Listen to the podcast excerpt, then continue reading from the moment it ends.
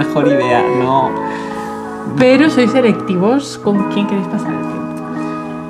Y ya Sí. sé, por la cara que estáis poniendo en cada momento, en cuántos minutos os vais a ir. Porque os conozco. Y eso es bonito. Sí que es bonito, eh, pero es que tú tienes un superpoder, yo lo considero una virtud, que es Estar con gente de mierda. y pasármelo bien.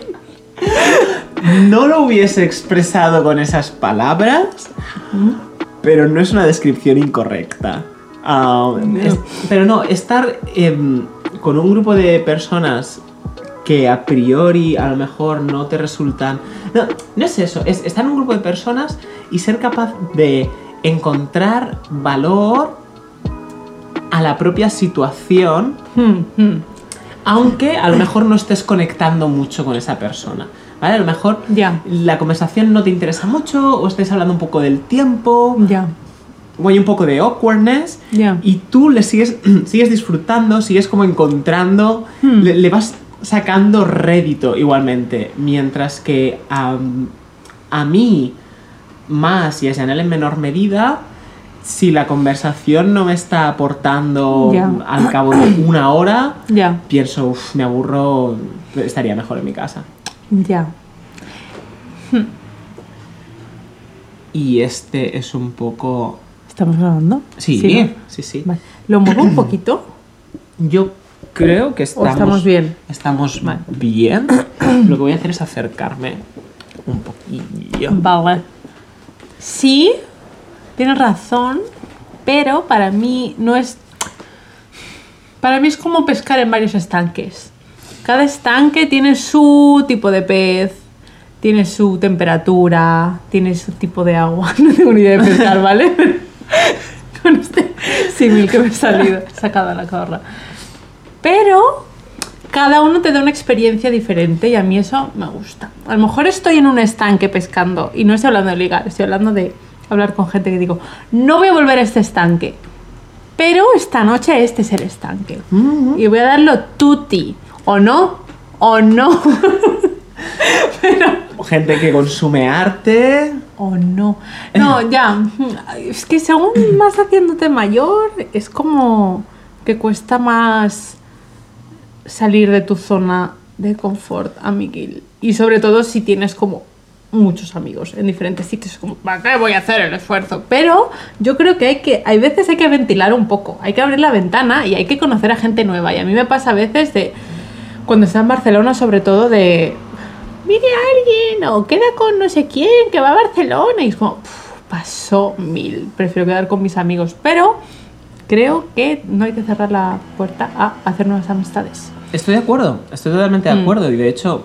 Que con- un poquito la habitación, que huele a cerrado. Huele a cerrado, huele a ropero viejo a veces. Eh, y y con, es, una virtud que, es una virtud que admiro en ti, el hecho de que tengas la energía de decir, estoy en este estanque y voy a seguir echando anzuelos, me da Hmm. igual que no estar cómoda en el estanque. Yo enseguida, al cabo de un rato, pienso...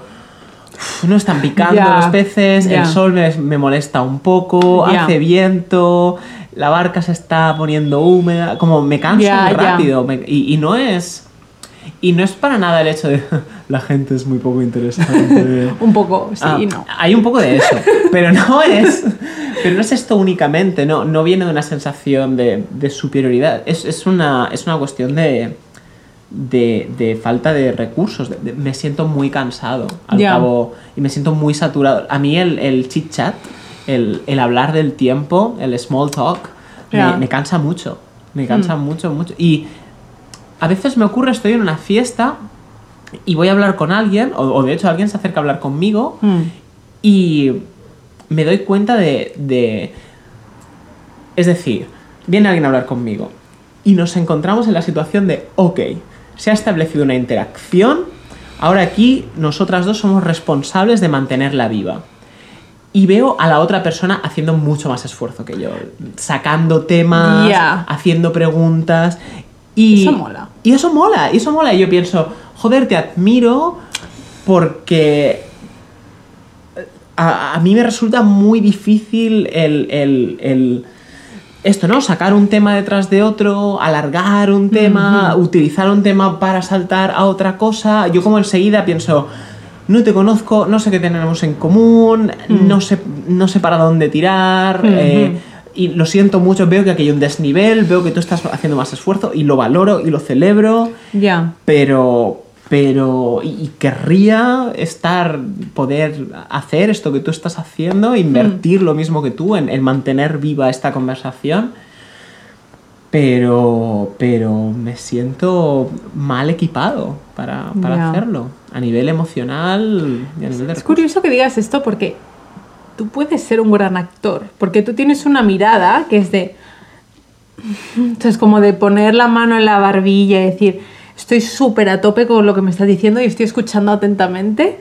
Y yo, yo te he visto alguna vez que se te ha pegado alguien contándote una como milonga y tú como asintiendo despacio y tal.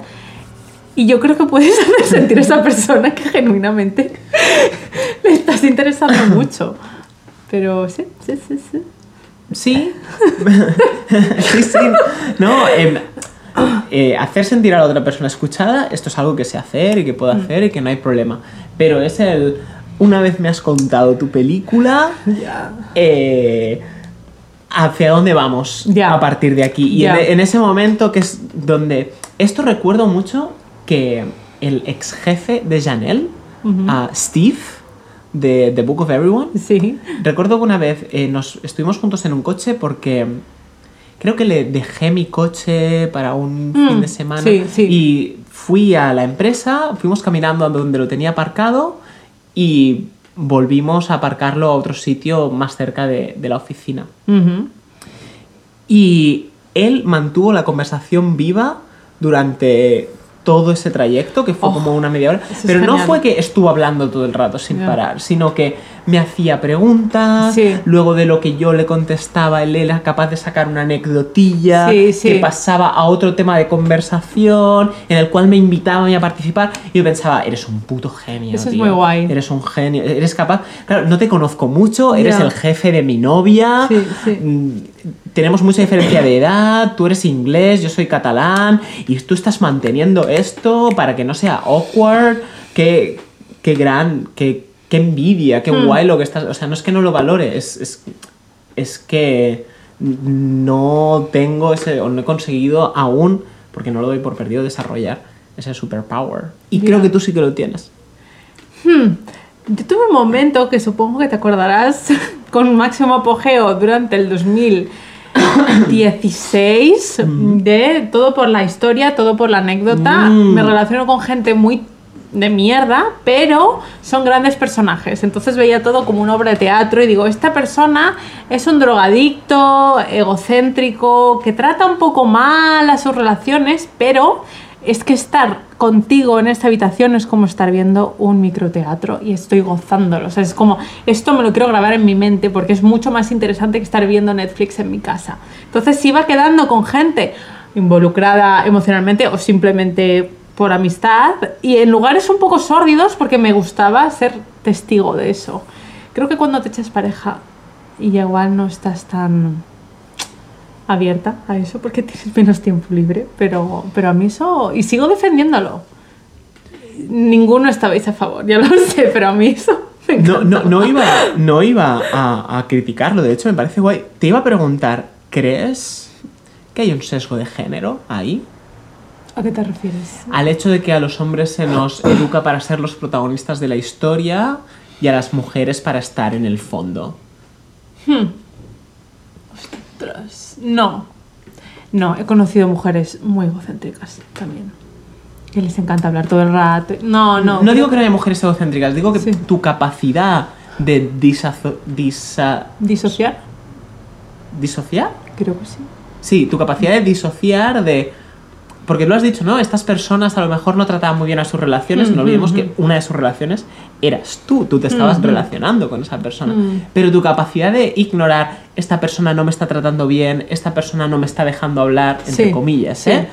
Esta persona está ocupando todo el espacio y estar, no obstante, disfrutando de ser una espectadora Sí. sin que eso te produzca frustración? ¿Crees que hay un, un aspecto de socialización femenina ahí.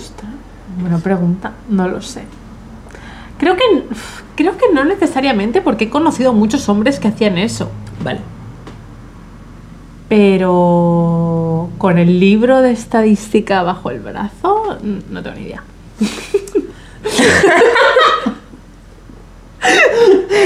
has, has usado la- esta expresión que te gusta tanto. Bueno, te gusta a ti. ¿A ti no te gusta cuando Me usas- encanta, Ah, pero, vale. pero está inspirada por ti. Tú eras el que lo utilizaba y yo te la robé. Ostras, pero no era propiedad mía tampoco. No siento que me la robaste. No tenía una R con el circulito. No ¿Cómo se tenía llamaba? una R con el. Copyright. No tenía copyright. Ah, pero quiero decir, te la robé de- a ti. Y me gusta. Pero ya lo utilizo como en un contexto humorístico casi. Uti- Vale, vale, es como una es que eres muy pop tú.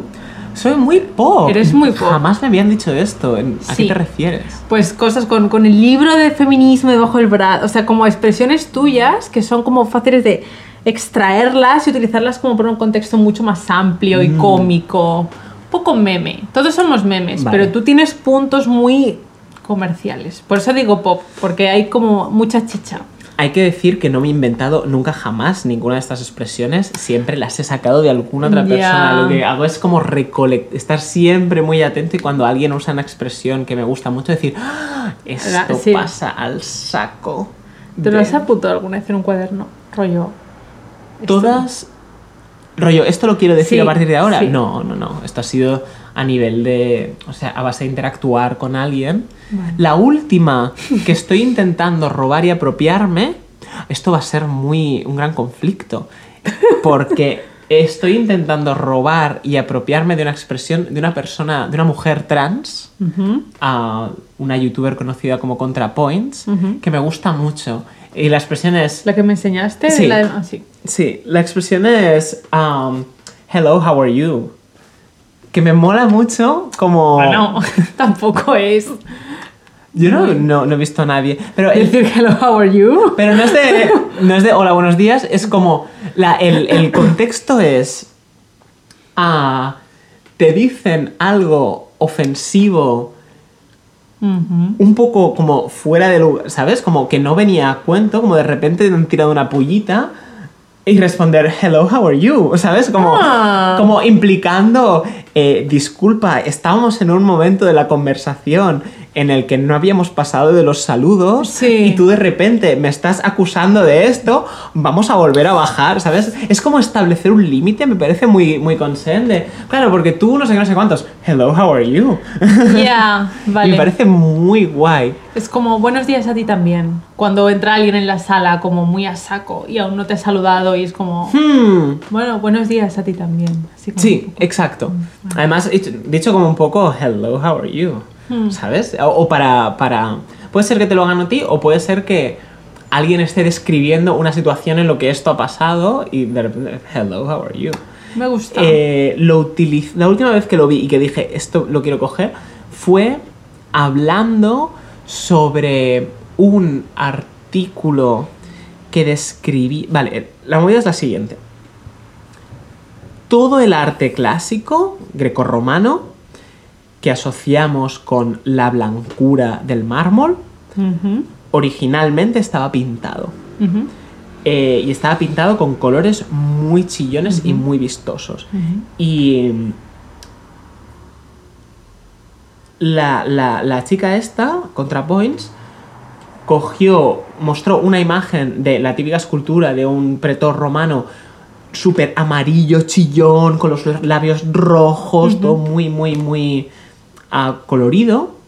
Y cogió un fragmento, de- porque había habido una exposición rollo Grecia tal y como era, la auténtica Grecia, Mm, mm. ¿vale? Y eran todas estas reproducciones de todas estas esculturas pintadas, ¿vale? Ujú. Tal y como eran. Y alguien... y entonces un crítico de arte había hecho una reseña diciendo, esto es absolutamente horrible, ah, no me, me, me parece asqueroso, y decía algo así como, eh, las esculturas de un César parecen un travesti mexicano pidiendo un taxi. ¡Oh! Y entonces cortaba a una imagen suya, una mujer trans, y decía, Hello, how are you?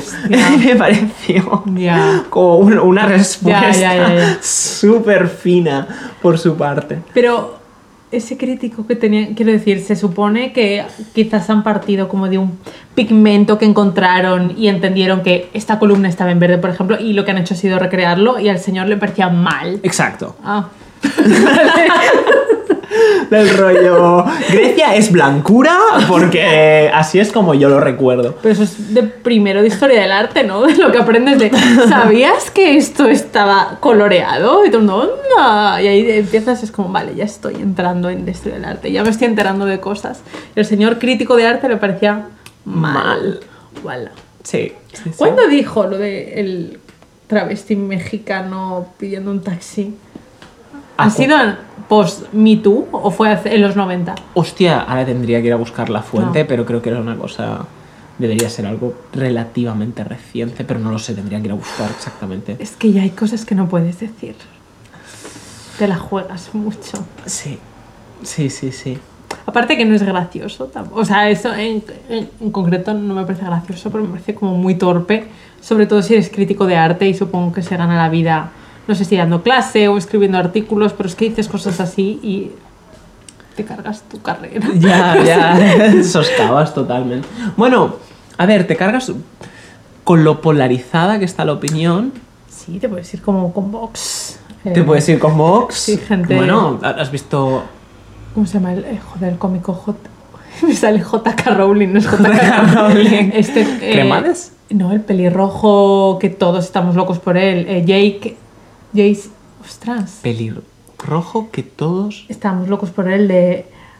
eh, I know, but. No, ah, el de sin embargo. Luis y Kay. Luis y Kay. Mm, que hubo un artículo, creo que en GQ, sobre él. de, ¿Es Luis C.K. el que ha cambiado o hemos sido nosotros? O sea, siempre fue el Luis C.K. así y ahora, pues era Me Too, todos nos echamos las manos a la cabeza, pero hablaba como de cómo está, se está dirigiendo a un público como bastante far, right? Y que es su nuevo público. Antes yo creo que éramos más los de izquierdas y ahora después de todas las las acusaciones, Me Too y cómo ha respondido él, no sé, es que no me acuerdo, en el artículo hablaba de, de eso, de, de- un nuevo giro que está dando a, como a su carrera y al público objetivo que tiene, entonces quizás sea un señor facha crítico de arte, no sé, no sé, qué bien las elecciones, está todo muy bien. mm, 56 diputados, la, la extrema derecha fascista. ¿Crees que va a ser presidente ya Sánchez? Qué buena ¿Está pregunta. ocurriendo? Eh, desgraciadamente yo creo que sí. Hostia, desgraciadamente mejor que el PP. Mejor. Claro, tienes que entender que yo vivo en un mundo de fantasía. Sí, donde el la CUP, mm, Exacto. sí. en el cual, cuanto más desestabilizada esté España, eh, finalmente llegarán eh, robots gigantes conducidos por Angela Merkel a imponer un referéndum porque la situación es insostenible. Vale. Entonces, para ese escenario tan realista en el cual yo confío, es mejor que no haya gobierno y que España siga percibiéndose como un estado en crisis y que la Junquera siga cortada. Por cierto, desde aquí todo mi apoyo a las personas que han sido detenidas por la gendarmerie en, en los cortes del AP7. Am, con lo cual, ahora mismo, para que la coalición Podemos PSOE funcione, Esquerra Republicana tiene que dar su abstención. Y esto, desde los sectores radicales del independentismo, en, en los cuales yo me, me incluyo, eh, no, no estamos de acuerdo. Hmm. Porque eh, permitir la gobernabilidad de España es perder poder de negociación cuando lo que quieres es forzar un referéndum. Ya. Y si le dan la presidencia, Pedro Sánchez se va a olvidar totalmente, o sea, sigue teniendo los mecanismos para prohibir el referéndum, para aplicar el 155, para ignorar a Cataluña, Mm. que es lo que hará porque es lo que lleva diciendo todo el rato, con lo cual no veo, o sea, para el proyecto independentista que se forme gobierno es una mala noticia. Ya. Para España en general, Bueno, Ah, chica, no sé. Detalle. Pues, hombre, mejor, por supuesto, un gobierno de Sánchez y, y- y Unidas Podemos Hmm. que del, que del trifachito, sin duda. Sí. Sí. Pero aquí está la complejidad. Mm, Yo soy votante de Podemos, como Mm. sabes. Tengo un conflicto que es mi fascinación por el líder que para mí es homoerótico totalmente de Abascal. Es Mm. súper sexy. He visto varios blogs gays de este tío nos pone muy cachondos. Es que es normal. Y además, el otro día vi una foto suya que está bebiendo a morro en un río. Una charca, porque él va a montes. Lágrimas de progres. Es No, el meme. No, no, bueno, no sé cuál es esa, pero no, no, no. Es una de que está él paseando y se para a beber del río y no bebe como cogiendo las, el agua entre las manos bebiendo, sino que se tumba Sí, en la sí, tierra porque él es de montes y bebe. Ah, vale, que han hecho un meme con eso, lágrimas de... Vale, vale. Sí, cada vez que alguien Vale. se queja amargamente de algo, ponen esa imagen Vale, vale, no y es como. Abascal, ab- ¿sabes? Nutriéndose, bebiendo las lágrimas de los progres. Es que es un gran supervillano Mm. y es muy sexy. Eso es un problema. Debería ser menos... se- Pero ser sexy no garantiza ser un gran supervillano, porque Inés Arrimadas también era sexy Hmm, y no ha sido una gran supervillana, realmente. ya. Eh, Cayetana es una gran supervillana. Cayetana es una gran supervillana. Es que son muy Marvel todos. Yo me los imagino a todos ellos perfectamente como con su mono de látex haciendo Inés no es una gran supervillana. ¿Quién? Oh, Arrimadas no te parece una gran supervillana. No, porque, es decir, no tiene el punto... Un gran supervillano, para que funcione, debe generar repulsión y atracción al mismo tiempo. Hmm, sí, Y- vale, sí. En el caso de Inés Arrimadas, pese a ser una mujer normativamente atractiva, había muchos aspectos de su personalidad y su manera... Lo voy a intentar describir. Era una persona normativamente atractiva, pero en ella convivían dos polos opuestos. Por una parte, eh, se notaba que era una persona, o se presentaba a sí misma como una persona de clase alta, con, con ropa cara, con peinados caros, ¿vale?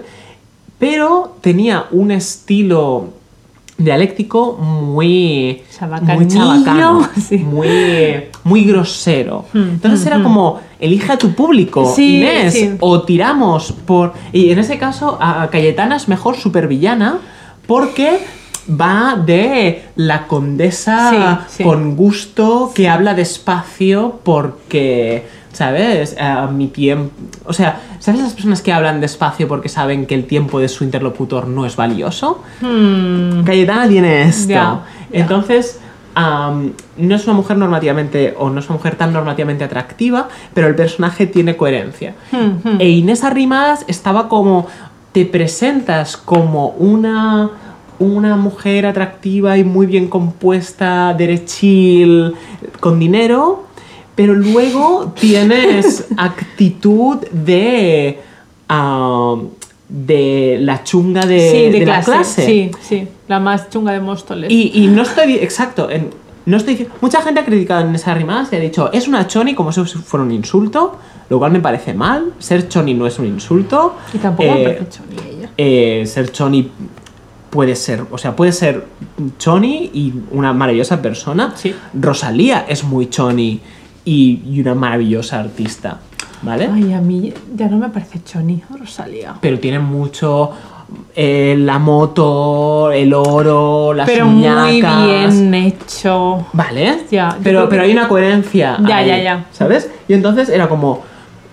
Inés no puede resultar atractiva a- al, al derechismo puritano, Sí.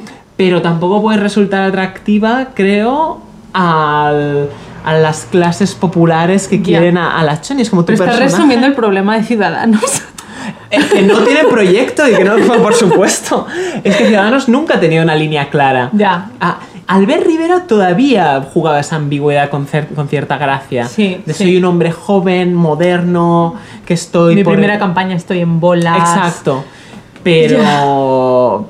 Pero el resto es como. ¿Cuál es vuestro rollo? liberal. Feminismo liberal. ¿Qué me estás con Tyler, tío? Es como, como esa, esa ansia de arañar votos de donde sea. Ya.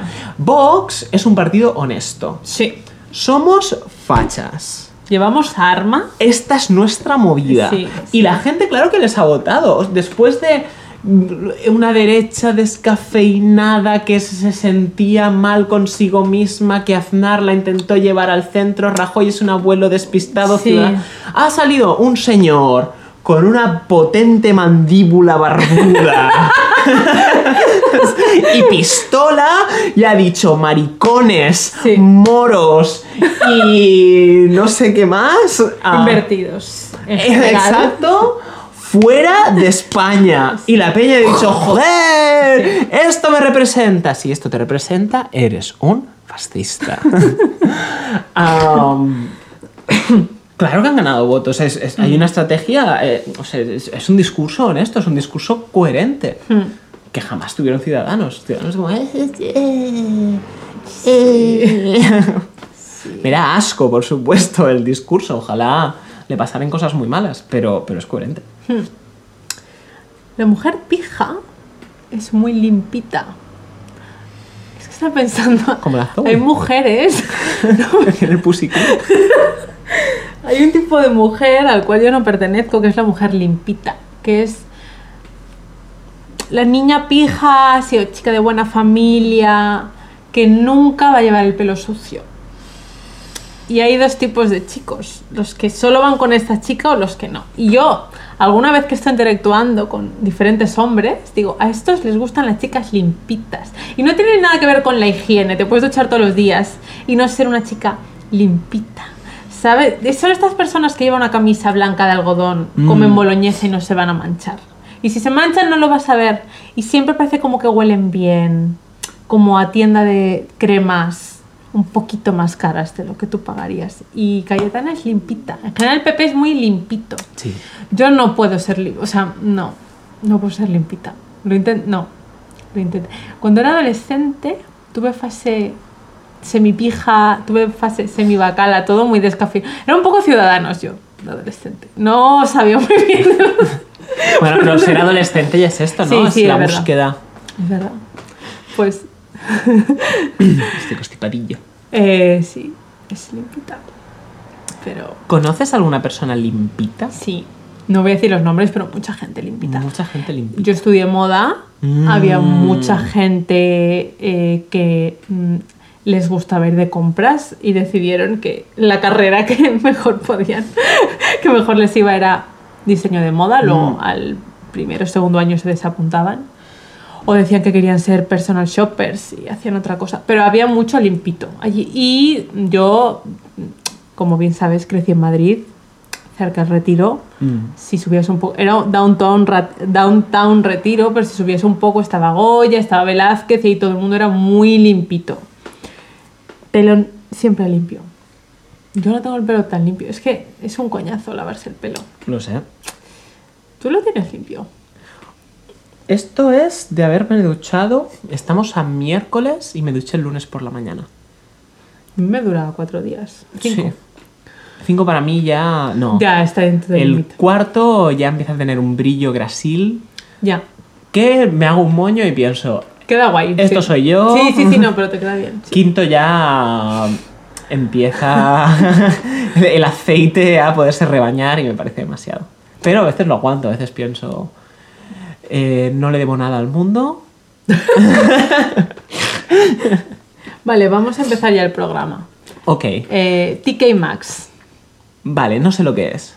¿Cómo que no? Fuimos el otro día. Ah, tienda de artículos de TK lujo. Max. Yo lo llamo TK Max, pero TK aquí lo llaman TK Max. TK Maxx. Todos nuestros oyentes, que ya nos habéis preguntado muchas veces, no, nadie nos habéis En los preguntado. comentarios. Este es nuestro primer programa. Eh, ¿Nuestro primer programa o va a ser el quinto? Porque ha habido como una precuela de ti y Anel, o este ya va a ser el primero. Ostras. Se decidirá. se decidirá. El canon en realidad es algo que se construye a medida que avanza. Ok. ¿Qué respuesta? Eh, vale, eh, TK Max. Vale. TK Max, tú hasta que fuiste conmigo no habías ido nunca. Que eso habla mucho de ti. Habla mucho de tu movida. Pero TK Max es the place to be.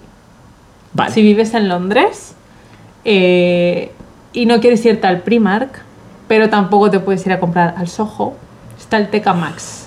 Pero estás aquí planteando un. Y no un puedes irte a la tienda coreana, tampoco. Un espectro con muy pocos pasos. Vale, no te puedes ir a la tienda coreana tampoco. Pero no te quieres ir a comprar la sartén a Primark Home. No hay sartenes, pero próximamente. Y TK Maxx es una... Bueno, no es franquicia, es una cadena que está en todo Londres. No sé si... Dijo Yanel que era estadounidense también. No lo sé. Bueno, hay productos outlet, bolsos de Calvin Klein, camisetas de Vivian Westwood, a precios muy competitivos. Lo descubrí relativamente... No, no era tarde, a los dos meses de venir. Y me hace muy feliz. Esto no está pagado por TK Maxx. Molaría mucho que estuviera patrocinado por Hombre. TK Maxx. Podríamos tener un micro cada una. este micrófono lo patrocina TK Maxx. Em, no. Eh, es, un, es un lugar donde comprar, donde comprar tus productos de cocina buenos, pero con jugosos descuentos. Y yo estoy muy contenta por tener esto en Londres.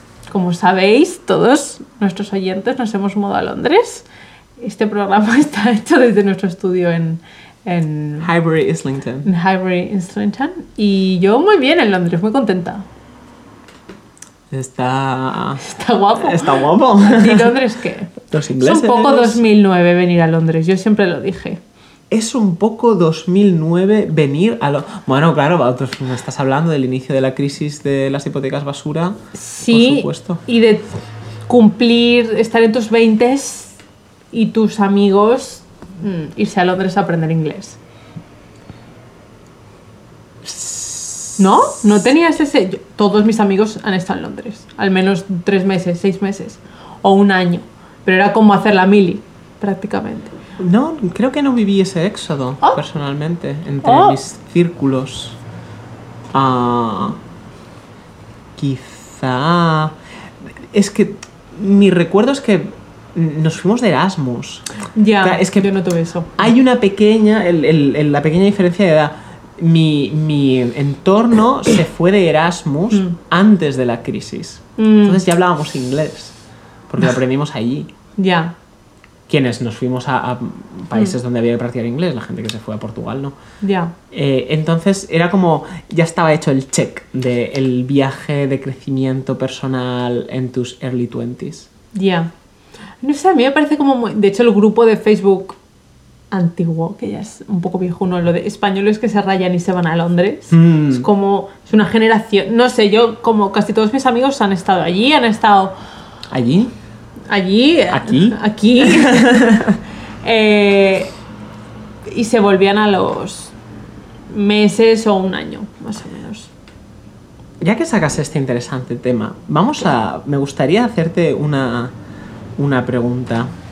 Eh, Cuéntame. es- Marta está revisando, llevamos 33 minutos de programa. Muy bien, ¿no? Vale. Eh, ah, ahora volvemos a TK Max.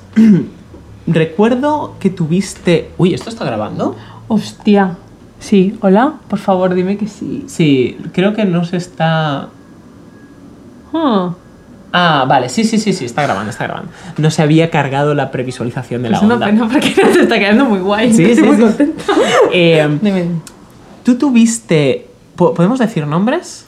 Eh, sí, sí, no lo borramos. Tuviste. O la magia del editing. Tuviste un rollito con un chico, si no recuerdo mal, llamado Uriol, que acababa de volver de Londres. Había estado seis meses en Londres. Y no había. O había estado una temporadita en Londres. Sí. Pero no había aprendido inglés durante su estancia. Vale. O sea, mm, todos los datos son incorrectos, pero me Vale. parece. Pero.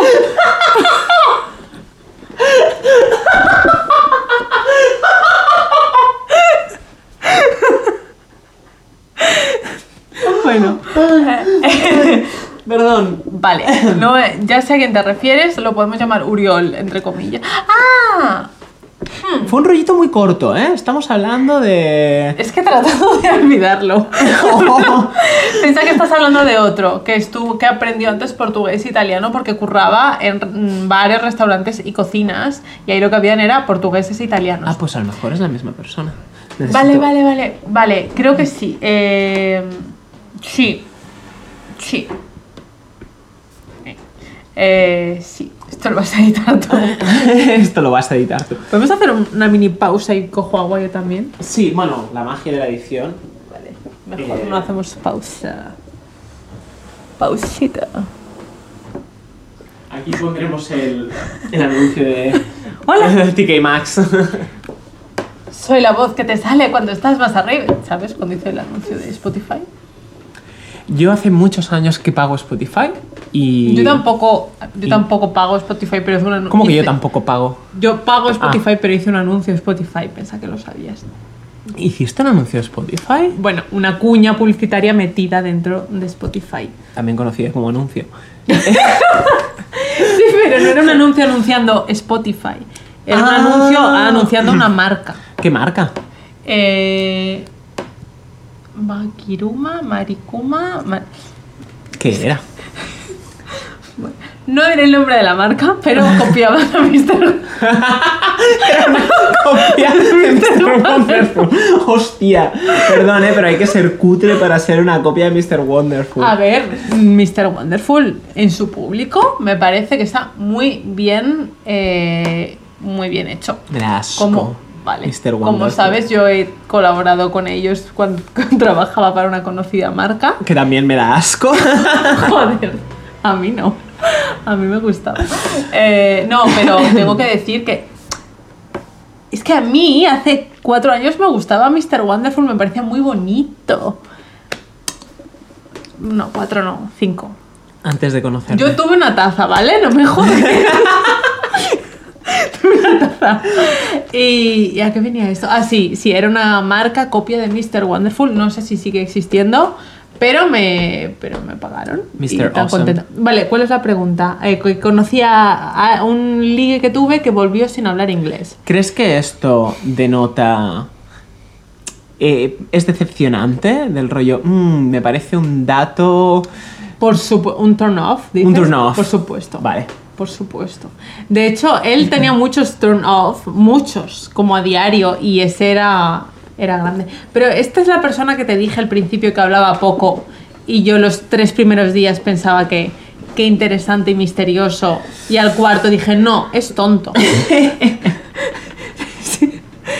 Sí. Esta persona no, no Vale. da mucho. Sí, sí, pues es cierto, no, es verdad, no me acordaba del dato del inglés. Vale. Eh, sí. Vale, vale. Esto siempre, siempre, siempre me recordará. Esto que has dicho, cada vez que oigo una, una historia parecida, me acuerdo de. am, vamos a decir muchos nombres. Eh, Patty Blanco, la novia de Rouget, con quien yo tuve una apasionada historia de amor. Esto me parece muy, muy, muy, muy guay. Esta chica se fue a Grecia, Sí. conoció a un chico. Sí. Eh, tuvo una relación larga con este chico. Ella no hablaba griego y él no hablaba ningún idioma que ella hablase, ni castellano, ni por supuesto catalán, ni creo que inglés. Se comunicaban un poco como me podían. parece la hostia. Y además fue una relación como fructífera. Ella describe momentos en los cuales ella estaba muy chunga anímicamente y se ponía a pintar. Tienes que imaginar como la joven artista sacando sus Sí. frustraciones sobre el lienzo. Mientras él tocaba el acordeón, eh, como ah, melodías muy oscuras y había ahí y tal. Y em, ¿Hay melodías oscuras en el acordeón? Sí. ¿Es posible? Vale, continúo. Sí, sí, sí. Em, y de hecho, ella decía, no, hostia, me gustaba mucho este chico, me parecía muy guay, pero a medida que fui aprendiendo griego, fui entendiendo más las cosas que decía y más me di- fui dando cuenta de lo tonto que era. de lo La poco que hostia, decía. me parece pare- increíble. Una de las historias más maravillosas del rollo. Cuando yo me imaginaba lo que tú podrías estar diciendo, eras mucho más guay que cuando empecé a entenderte. Hmm. Es que voy a decir una redundancia, ¿vale? Captain Obvious. Eh, pero no te das cuenta de lo importante que es la comunicación, que fluya correctamente hasta que o estás en una relación con una persona cuya eh, lengua materna es de otro idioma o estás trabajando en otro idioma. Pero Mm.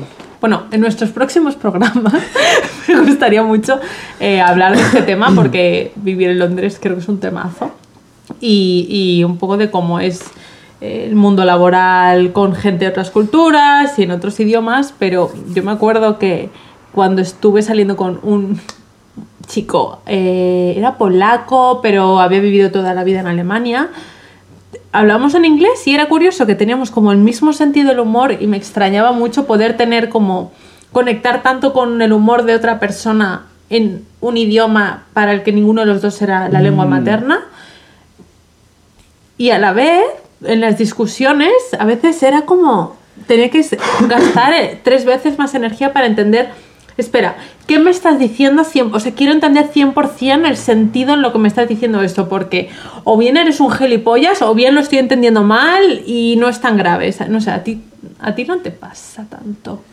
con tu mujer, Con tu. eh, porque tú hablas muy bien inglés, pero ¿pasa a veces? Yo creo que hablo el inglés suficientemente bien Hmm. como para que eso no sea un problema. Ya. Eh, Ya. Bueno, Sí. alguna vez sí que ha habido algún divertido malentendido. No de, un- de idioma, de. No, quería decir esto. Ah, vale. ¿No? bueno, sí, pero. Con que- tu mujer. que es importante dejar claro que estoy casado. Que luego te mandan bragas a nuestro estudio y, y Ah. no quiero problemas. Y. em, alguna vez ha habido algún divertido malentendido, pero. Pero. Más de, de- de no te he oído bien lo que decías. Vale, vale. Que no. Sí. Ah, lo único, claro. ah, vamos a, ver- a ver. Janel creo que se puede expresar con toda libertad conmigo. Yo. Es su mujer.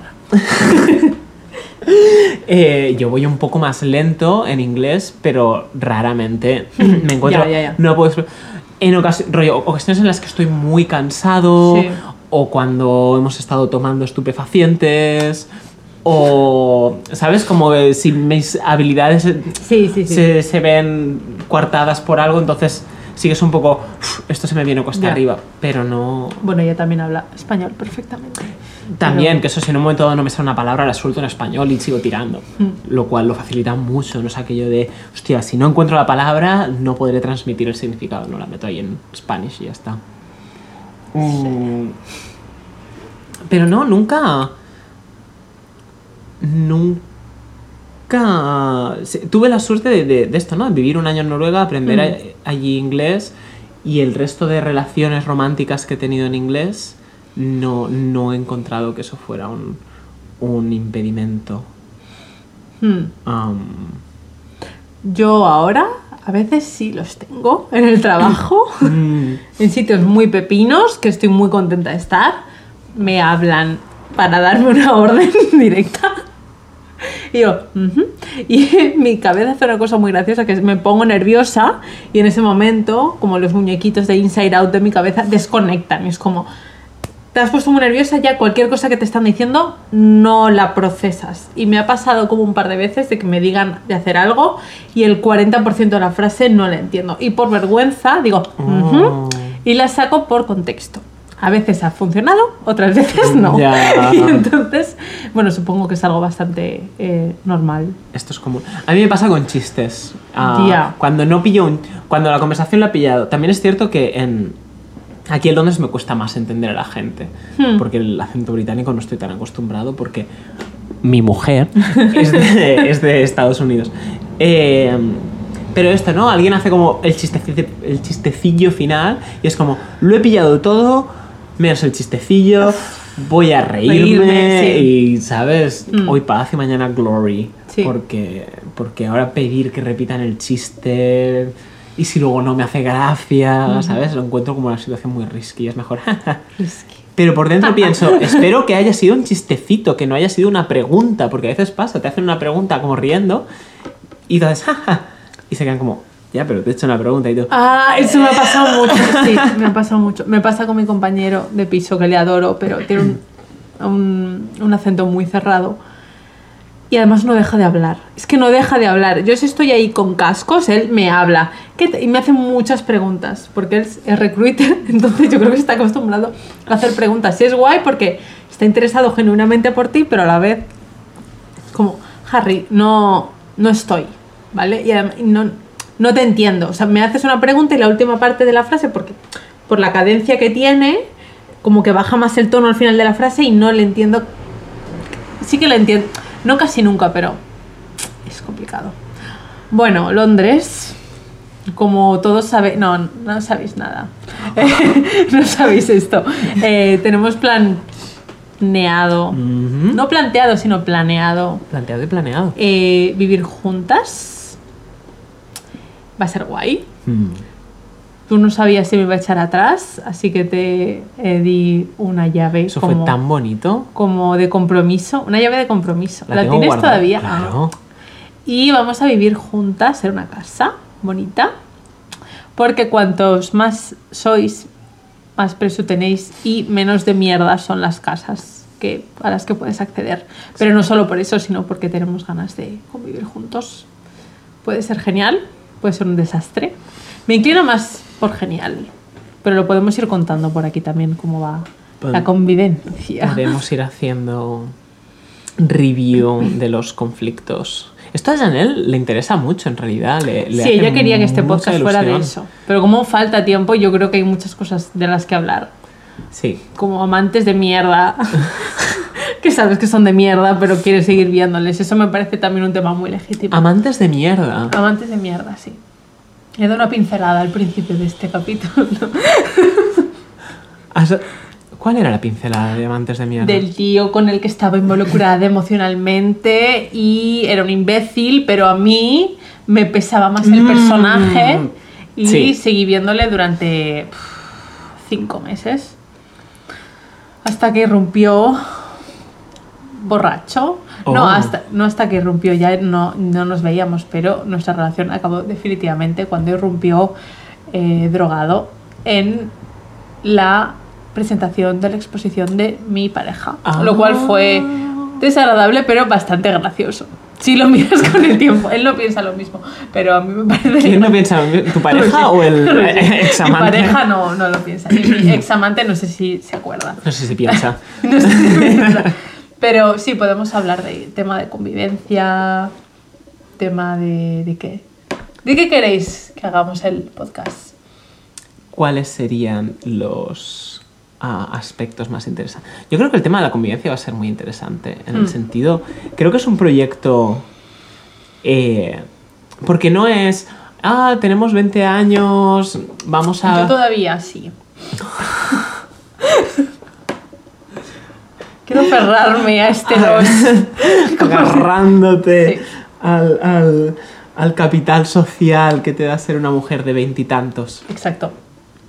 Em, Hijo puta. Sí.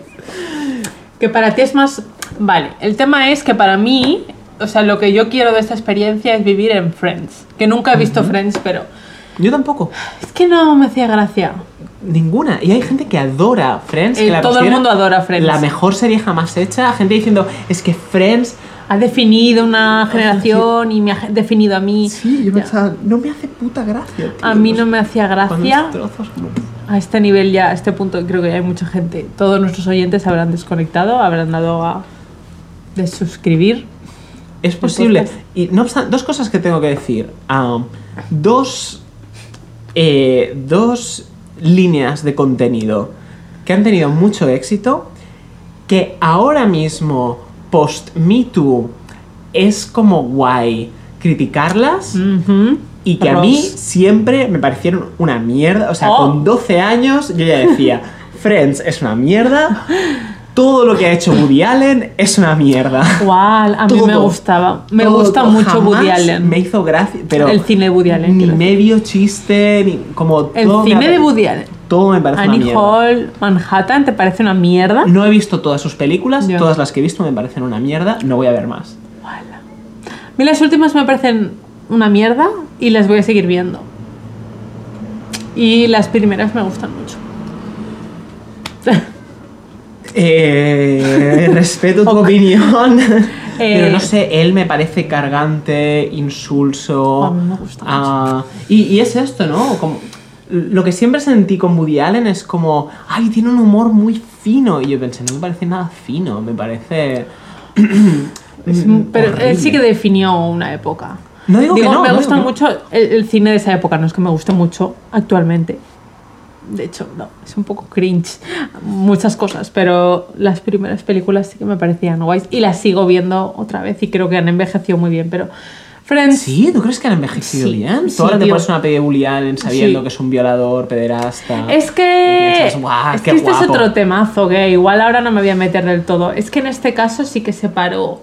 Es que sí que separó personaje de eh, Su obra, De su el obra. autor de su obra. Igual que igual que Black or White me parece un temazo.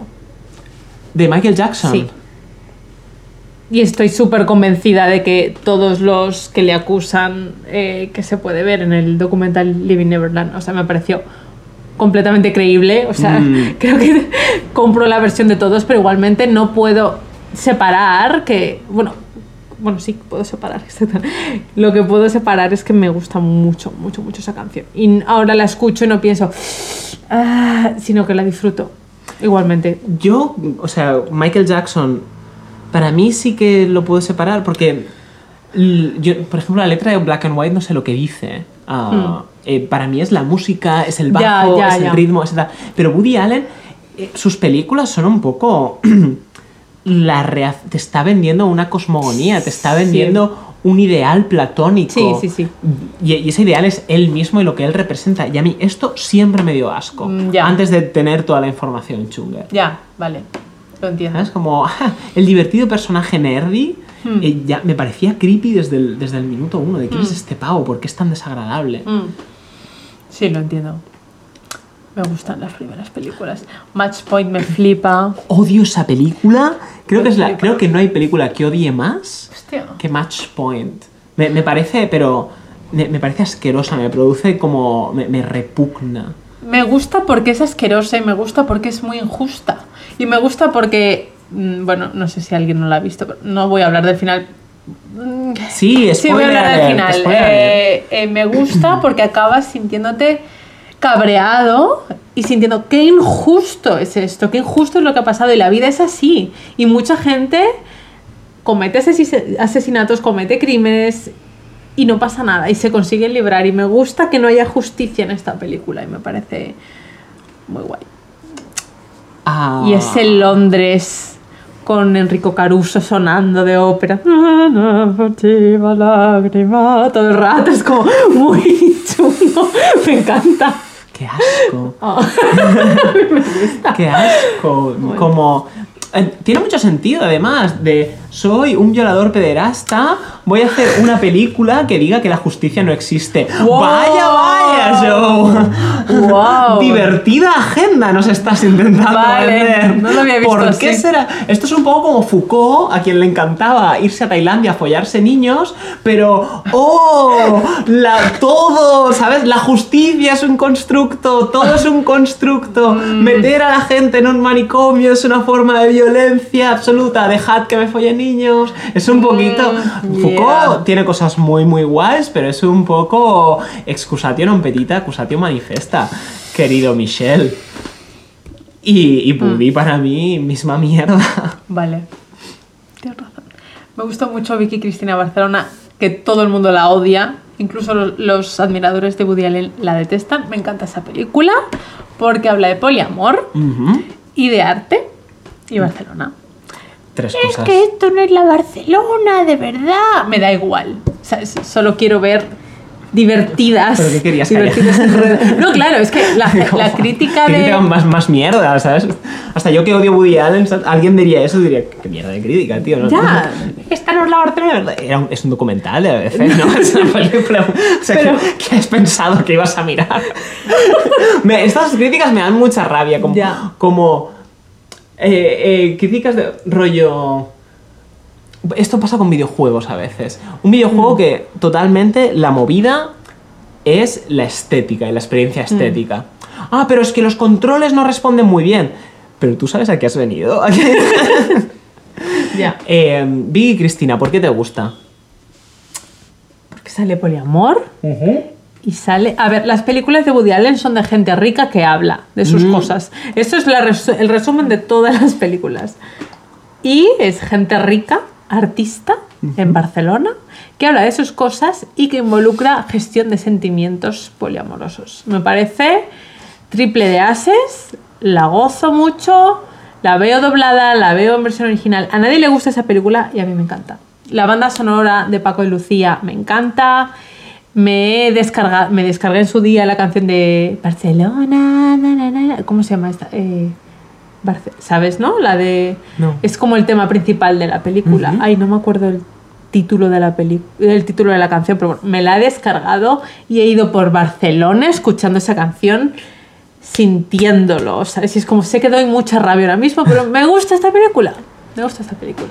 Me gusta que pasen por el Parkwell como que voy a clase, ¿sabes? Y se encuentren en la escalinata de Hombre, ¿cómo estás? Es como, no, nadie pasa, nadie va por el Parkwell para ir a clase y me encanta que lo utilices como un, un- Bueno, es que el Parkwell antes, hace años, era un camino por el que, que podías utilizar para ir a otro sitio, pero ahora está cerrado y hay que pagar nueve pavos para entrar, entonces me gusta como esa Barcelona ideal artística donde todo el mundo es rico y viven en la ciudadela y tienen una casa con cuatro plantas construida por Gaudí, me gusta, me gusta.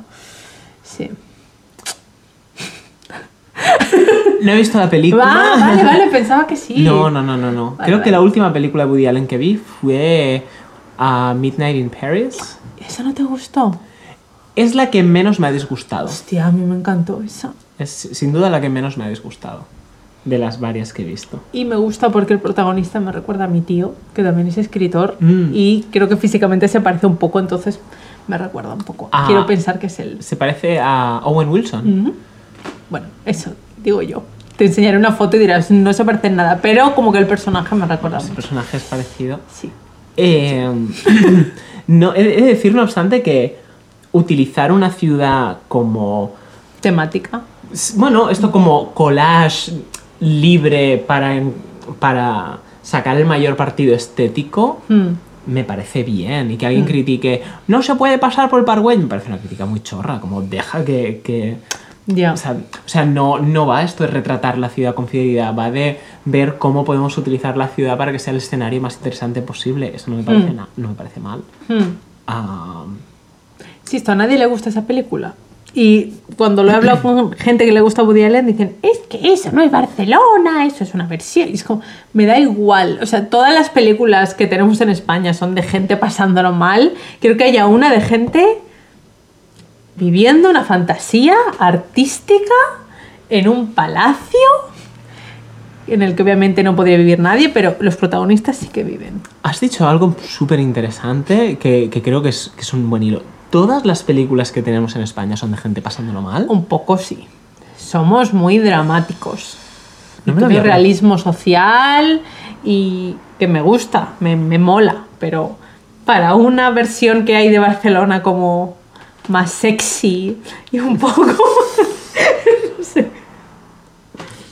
Donde no hay maltrato físico. Yo qué sé, me gusta. No, no, no, no, no. Ah, pero me, me- me-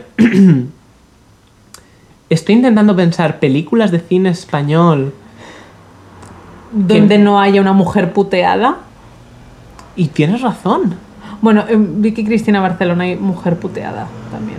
Pero que esto, ¿no? Que la película no sea sobre el, el, el tortuoso... El machito que trata mal a una tía que es la polla, pero, pero que la trata mal y está toda la película puteada. No, probablemente haya muchas, pero es que no he visto tanto cine español. pero Pero es una buena descripción. El cine español es gente pasándolo mal.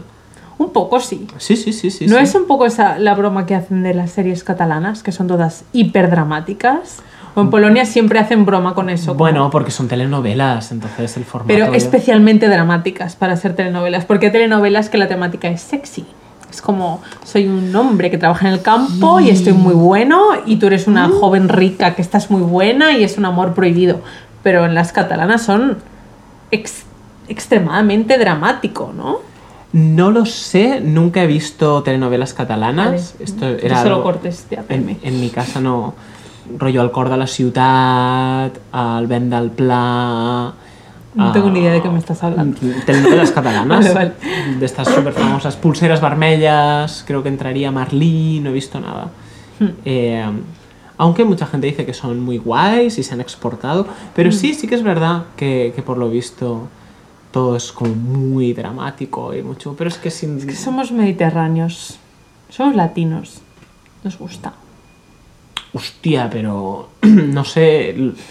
Por ejemplo, yo tengo la teoría que todo el cine y todo el teatro escandinavo Hostia, sí. va de el terrible sufrimiento que, que significa no saber expresar tus emociones. Hostia, sí. Es un buen Y desde las primeras obras de Ibsen hasta el, todo el cine dogma y todo va de esto. ¿eh? Un conflicto que si hablas en 10 minutos se arreglaría, pero en lugar de eso se va como haciendo más chungo y más chungo, más chungo, y más chungo. ¿Has visto esta? Ay, no me acuerdo ahora el nombre de la película. La tengo que buscar.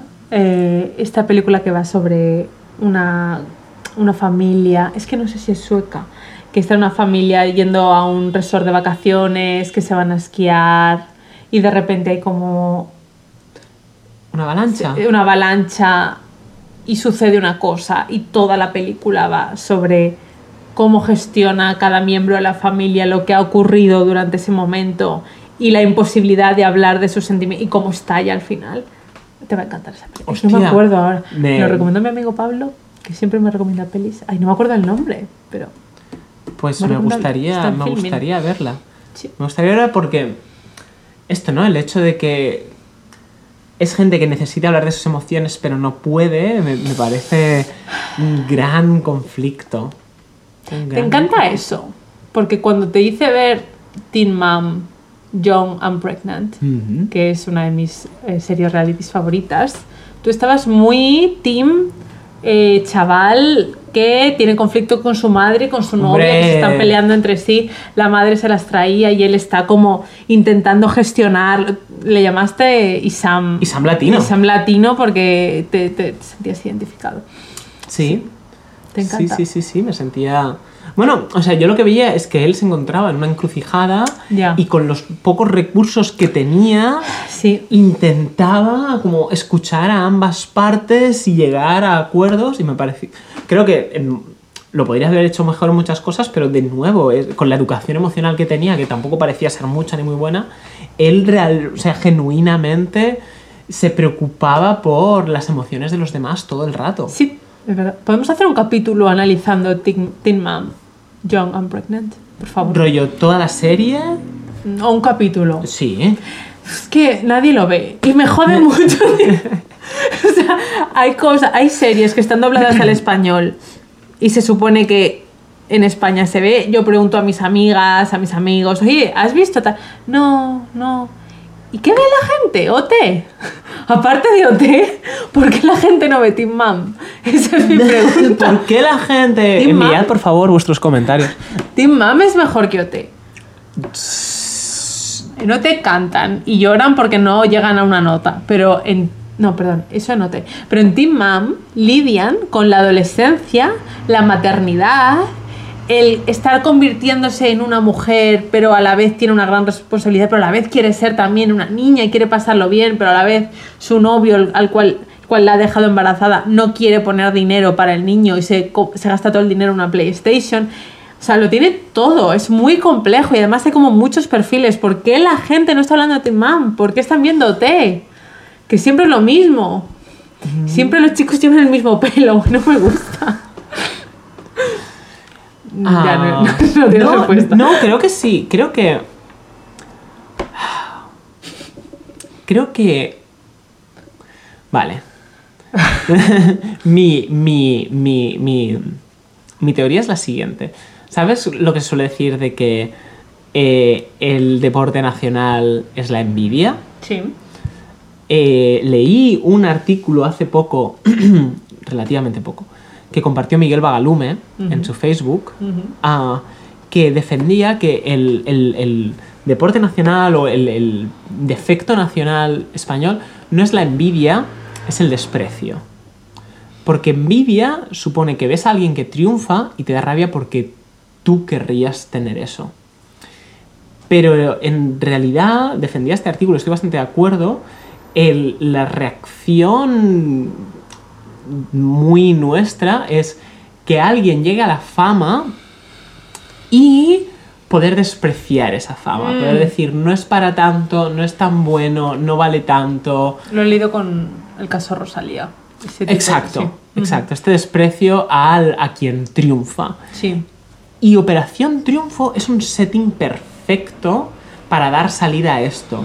Es coger a un montón de gente de relativo talento, ah, pero poca experiencia, lanzarlas al estrellato sin que tengan tiempo de construir una carrera musical, sin que tengan tiempo de, de, ah, de, de gestionar, es- Es ¿sabes? verdad, porque pasan de ir a un casting a de repente una gala con Exacto. miles de personas. Sí. Exacto. Y, claro, son, son como un. Son una diana súper fácil. Ya. Y, y por eso el personaje principal de Operación Triunfo era Risto Mejide, Mm. que lo que hacía era despreciar el esfuerzo y daba igual que una persona hubiese ensayado un montón, hubiese, se Mm. hubiese esforzado mucho, hubiese, hiciera lo que hiciera, Risto Mejide siempre los despreciaba y a Peña le encantaba, lo que más se compartía en YouTube eran los tascas de Risto Mejide. Operación Triunfo es, es perfecto, vamos a coger un montón... Porque fíjate, otros programas, pero los programas que lo petan, eh, que son parecidos en Estados Unidos, en ah, Reino Unido, no hay este seguimiento, ¿sabes? El factor X llegan, hacen su Mm. Sí, show y se piran. Aquí, en cambio, ¿Quién es- se lía con quién? Sí, ¿Quién se ha sí, peleado? Ya. Mm. y está centrado en esto, ¿no? Y al final es la gala, y la gala hay como esta dualidad, ¿no? De por una parte nos encanta, pero nos encanta desprestigiar, nos encanta que se les insulte, nos encanta ver cómo, cómo lo pasan mal. Y Sí, pero ya no hay tan. Bueno, Risto ya no está en, en OT y ahora es un poco más fanático, ¿no? O sea, yo veo todo el mundo muy a tope, todo el Es un poco como los, los Pokémon, elige el tuyo, cada uno tiene el suyo. o sea, no, yo soy más. de- Esto es un poco antiguo, es de, esto de, es de hace dos años. Es que sé que Operación Triunfo estaba cayendo, cayendo, cayendo, de repente pegó el repunte con la generación Amaya y todos estos. No sé muy bien por qué, no sé qué tenía de especial, pero la, ahí no había tanto hate. Aquí había más, ¿no? Como No elige sé. el tuyo. Cada uno podemos sentirnos identificados con uno de ellos. No sé, esa sensación. Igual también la historia de amor entre Amaya y otro chico era como, no sé, muy de salseo y la gente estaba muy a tope con eso. Pero no sé, en esta última generación OT no he visto tanto. Te voy a despreciar y la gente se va a reír y "Ay, le van a echar del plató porque mira lo que ha dicho. De, ¿Sabes? No sé, es un poco menos. Y eso que sigue siendo Telecinco, sorprendentemente. Debo decir que no he visto mucho Operación Triunfo y menos lo, lo último. Entonces a lo mejor este análisis no se adecua. Ya. No se adecua. Y si lo está. De todos modos, tengo que decir que si Operación Triunfo ahora es más wholesome y más amable, Mm, Yo creo que sí. pues me alegro. Me parece Sí. una buena noticia. Sí, creo que más la trama es cuando se frustran porque no les sale una canción, o- Mm. pero no es tanto mal rollo entre ellos, creo. Es más personal, como el camino del héroe. Así de, ¿sabes? Este tema que me encanta, de qué tienes que sacrificar para llegar al éxito. me encanta. Black Swan. Pues muy bien. Pues un beso. Pues Black Swan. Pues con esto casi una hora y diez. Muy bien. Con esta reflexión sobre Operación Triunfo y Black Swan, lo dejamos aquí. Perfecto. No he dicho nada de Black Swan, pero hablaré de esto próximamente porque es de mis películas favoritas. ¡Oh! Sí. Yo tuve una discusión muy interesante sobre Black Swan. ¿Conmigo? ¿Contigo? Sí. Creo que dijiste, ¿te gusta tanto La La Land por el motivo que te gusta Black Swan? Iba a decir Swan y no Swan, como tú. Yo iba a decir Black Swan. Black Mal. Swan. Porque el protagonista. Porque el, el motivo de la película es que tiene que sacrificar el protagonista para llegar al éxito. Mm. Y a mí ese tema me pone muy burra, me encanta. Y a ti no te gustaba porque lo leía desde un punto negativo. Como que tenías que. Bueno, ¿tú qué opinabas? Me parece un gran tema. Ya. Lo dejaremos para el siguiente podcast. Ah, buena técnica. Cliffhanger. Páganos. No, no, no hay dinero aquí. Teca Es Max. Gratis, es gratis, pero se puede patrocinar también. ¿Y si inventamos patrocinadores falsos? Sería muy Para dar Hacer anuncios falsos y los vamos y los vamos intercalando. No, pero rollo de. Tienen dos oyentes, dos suscriptores, pero ya están haciendo patrocinio. Igual tienen una masa de oyentes en otra plataforma. bueno. No, eh, no discutas la estrategia más de marketing. Vale. Necesitamos un cierre, una cosa como que siga siempre, pero yo creo que lo pensaremos. Me gusta Ter que dice adiós y, y corta. adiós.